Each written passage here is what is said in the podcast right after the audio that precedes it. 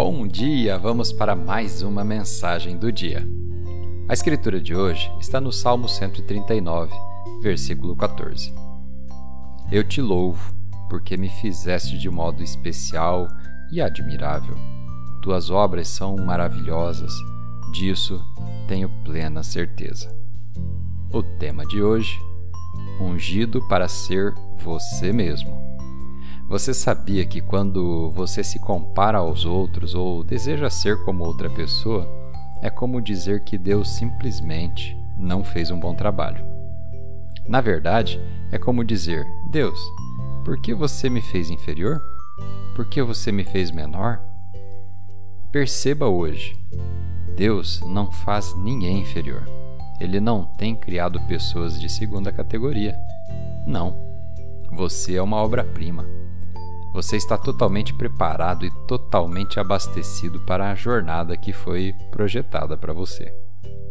Hoje, te convido a adotar a postura de que posso não me parecer com outra pessoa, nem ter o emprego que outra pessoa tem. E tudo bem. Ninguém jamais será um eu melhor.